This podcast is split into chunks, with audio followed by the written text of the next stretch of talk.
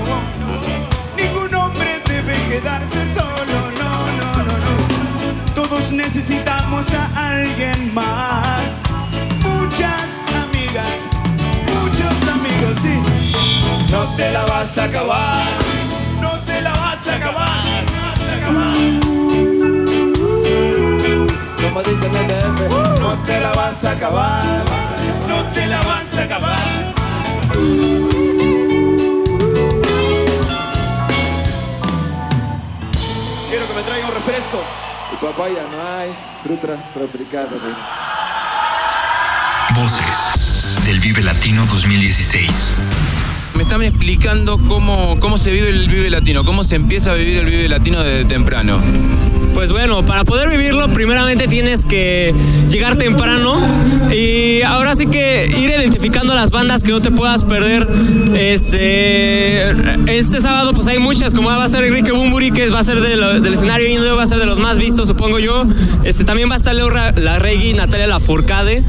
Eh, pero hay que estar viendo perfectamente los horarios para poder correrle y estar siempre a tiempo para ver a tus bandas favoritas. Pues este, primero, una vez que hacemos los horarios, de igual manera hay bandas que no conocemos y las bandas intermedias las visitamos. Entonces sin conocerlas para poder eh, conocer bandas de aquí. Cuéntame un poco qué viene a hacer para ti trabajar aquí en el Vive Latino. Ah, pues para mí es un gran, es un, gran beneficio y un honor venir a trabajar, apoyar a todas estas bandas, seguir apoyando todo el, el fundamento, el concepto que traen ellas. ¿Qué es lo más difícil de trabajar en el Vive Latino? El montaje. El montaje nos llevamos un día aproximadamente en colocar cables para las señales, la fibra óptica y para que las cámaras funcionen correctamente. Y cuando termina, ¿qué es lo que generalmente sienten?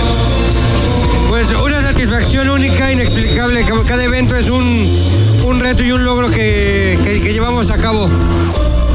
¿Qué es lo que se tiene que tomar en el Vive Latino para pasarla bien?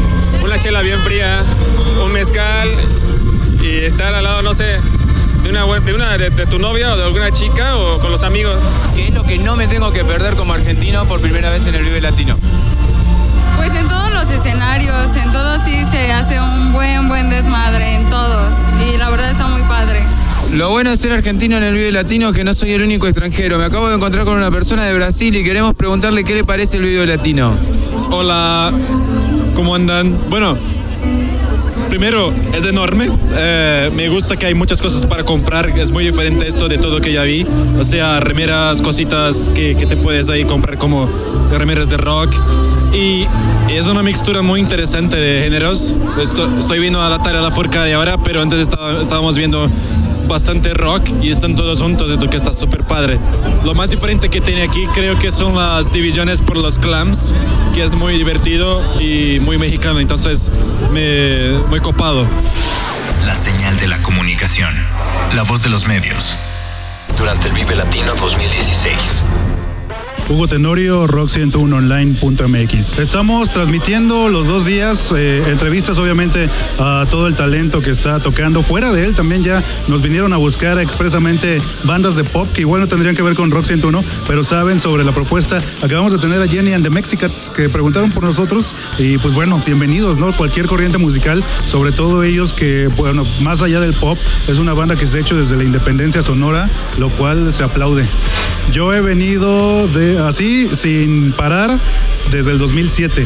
Eh, llegué a ir al, al primero, que fue en el 98, si, si mal no recuerdo. Llegué a ir a. ¿Cuál otro? Después hubo uno que no se llevó a cabo, no recuerdo, que fue en el 2000, 99, 99 creo no es. Pero de ahí salteadito, 2003, 2004, 2007 para acá, no he parado de venir al Vive Latino, ya sea como público o también por trabajo. Me gusta mucho la idea que llevaban hasta hace un año eh, sobre la competencia. Eh, son muchos los festivales independientes que están eh, surgiendo, ah, no solamente aquí en la Ciudad de México, sino al interior de la República Mexicana.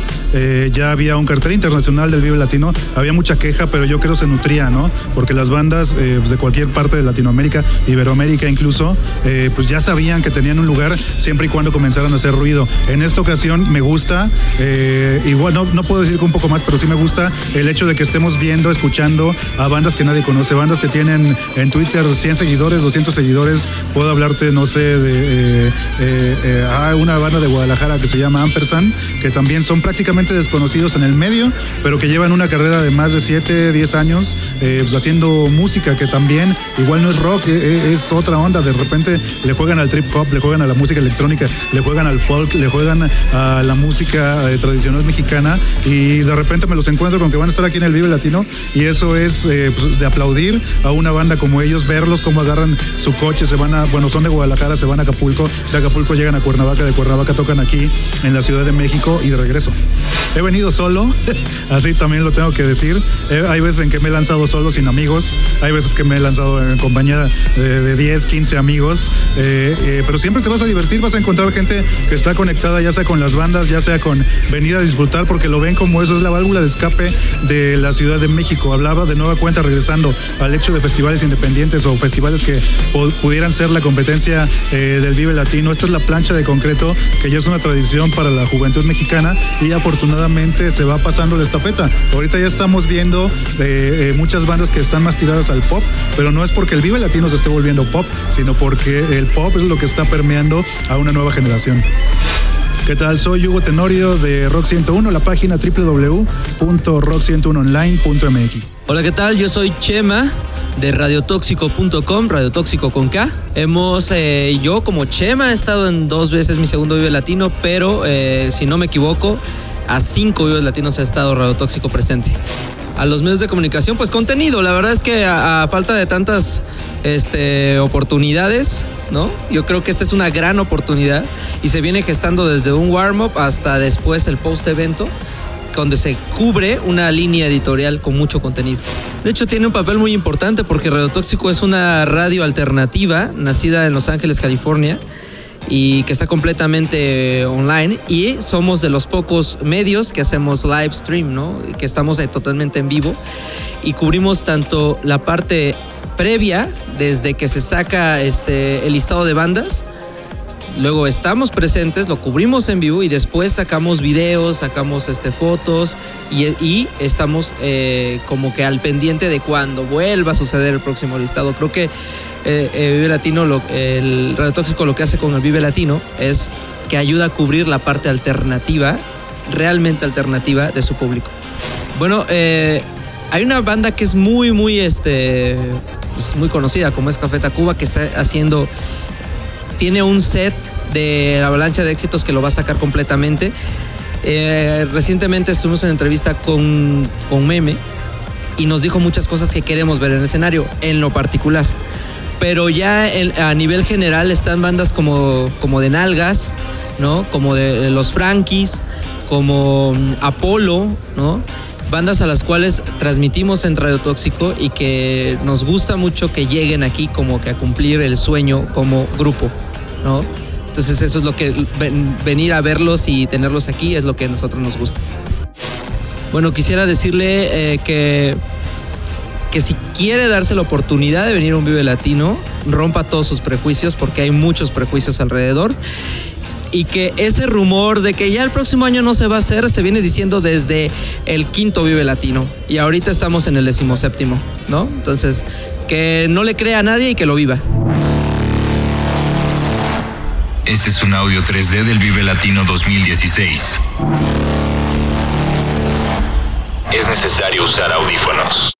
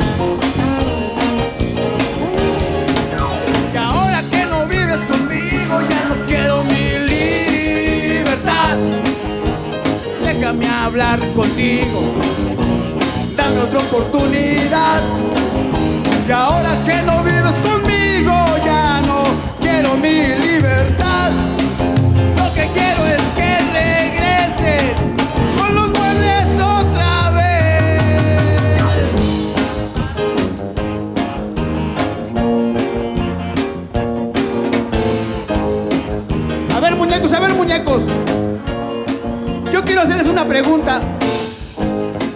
De toda la banda aquí rollera, ¿a quién le gusta el rock mexicano? ¡Levante la mano! ¿A quién le, le gusta la banda Tex Tex? A ver. Bien, entonces estamos con los nuestros. Dice así.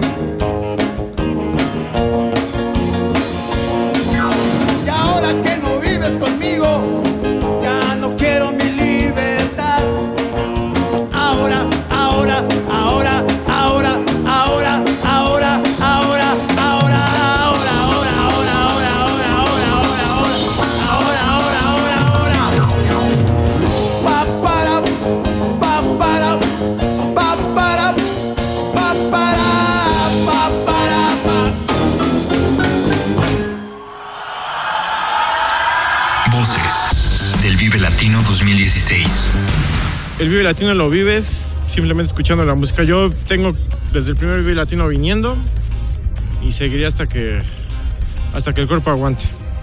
Debes de agarrar dos litros para empezar, para soportar el calor y después lo que venga, papá.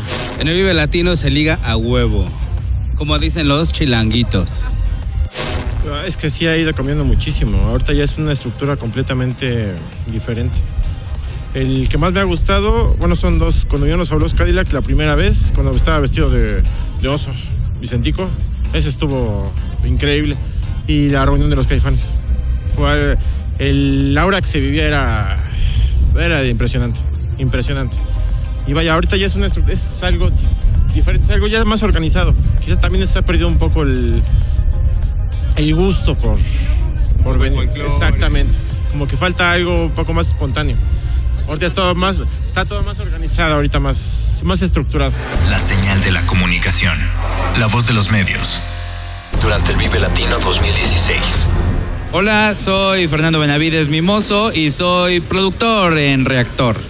Uy, yo creo que de los 17 he de haber venido como a 14 al menos. Pues el crecimiento fue abismal, o sea, tomando en consideración el primero y ese no tanto que regresó a sus raíces, sino el anterior que trajo a Robert Plant, pues hay un mundo de diferencia. Bueno, es un, un gran eh, nutriente para todos, o sea, de aquí sacamos entrevistas que vamos a utilizar el resto del año. Entonces sí es algo, es un campo fértil. Hola a todos, yo soy Cintia Flores de Indie Rocks, la revista independiente, ya saben. Eh, pues un saludo a todos nuestros amigos de Vive Latino que, que están aquí y que nos están escuchando y siguiendo. Saludos. Casi prácticamente a todos como fan, pero trabajando ya llevamos pues también 10 años, o sea, cumplimos 10 años, entonces llevamos 10 Vive Latinos. La verdad es que el festival en su infraestructura para los medios ha o sea, se ha desarrollado bastante desde cada año. Ahorita la verdad estamos teniendo como pues como otro tipo de, de salidas a nuestras coberturas, o, o- o sea, como medio la verdad es que ha crecido mucho y nos gusta, ¿no? Que, que el Vive Latino dé, la oportunidad a diferentes medios independientes y no tan independientes para estar haciendo trabajo aquí, ¿no? Hay para todos. Creo que es, es un espacio que todo el mundo espera al año para hacer relaciones, para, hacer, para seguir creciendo una escena que pues normalmente en todos los países es como de nicho, ¿no? O sea, ahorita hay un boom en Latinoamérica y me da mucho gusto conocer nuevas personas que vienen de Guatemala, que vienen de Perú, que vienen de Costa Rica para presentar sus proyectos y aquí es un espacio donde pues Indie Rocks también conoce, ¿no? Conoces a esas personas que traen nuevos talentos, que es el festival más grande de Latinoamérica y que aquí tienen que venir a conocer a las grandes, a las que ya están consolidadas, a las bandas que ya están consolidadas y a los nuevos proyectos. Este es un audio 3D del Vive Latino 2016. Es necesario usar audífonos.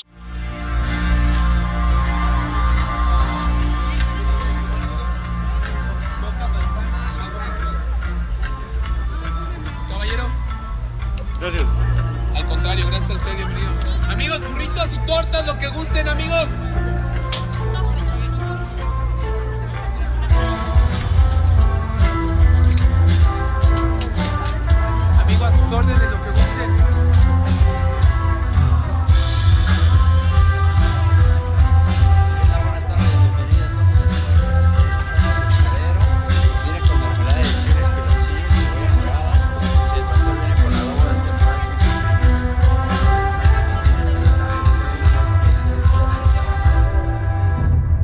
Señal BL.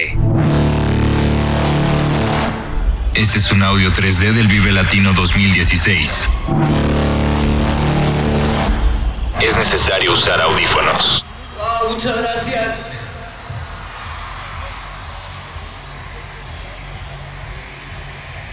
Muchas gracias, de verdad. Es un inmenso placer estar de nuevo en el, en el Vive Latino, estar de nuevo en el Distrito Federal.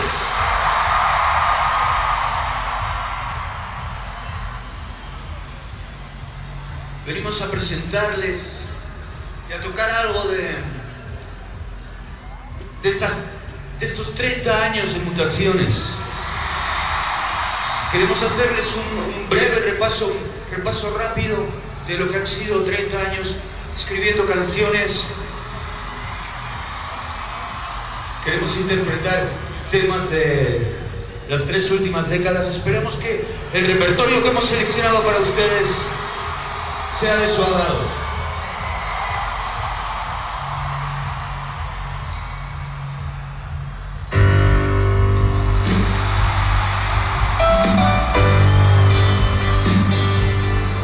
Porque sabemos agradecer a pesar del